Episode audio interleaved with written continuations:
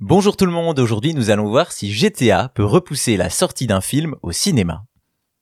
Par le passé, l'industrie vidéoludique a parfois eu du mal à être prise au sérieux face au 7 art, cependant, force de constater que depuis plusieurs années maintenant, le succès est au rendez-vous au point d'apeurer les plus grands noms d'Hollywood. De cette manière, un des blockbusters les plus mythiques et importants du cinéma récent a failli voir son avenir menacé à cause de GTA 4. Nous sommes le 29 avril 2008 et GTA 4 est impatiemment attendu par les fans du monde entier. Dans les magasins de jeux vidéo, c'est l'effervescence, alors que du côté des cinémas, on prend peur. En effet, à la même date, la Paramount s'apprête à lancer le tout premier film de ce qui deviendra le Marvel Cinematic Universe, Iron Man, avec Robert Downey Jr., à une époque où rien ne disait que le MCU deviendrait le succès qu'il est aujourd'hui.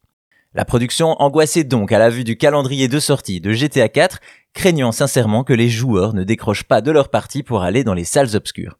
En effet, le jeu était tout de même très attendu, au point de battre à l'époque le record du plus important bénéfice généré par un produit de divertissement en 24 heures. Face à cela, les analystes de l'époque planifient déjà des pertes colossales pour Iron Man, et donc, par mesure de précaution, Rob Moore, l'ancien vice-président de Paramount Pictures, qui assurera dans un premier temps rester serein, prendra tout de même la décision de décaler la sortie du film au 2 mai 2008, le temps que les ardeurs autour de GTA s'apaisent. Avec le recul, il semblerait que ce décalage était plus que bienvenu puisqu'Iron Man atteindra finalement le succès qu'on lui connaît, lançant le MCU sous les meilleurs augures, et c'est ainsi que Grand Theft Auto a effrayé les super-héros Marvel, des super-héros qu'on n'aurait jamais imaginé se coucher face à une bande de gangsters de Liberty City.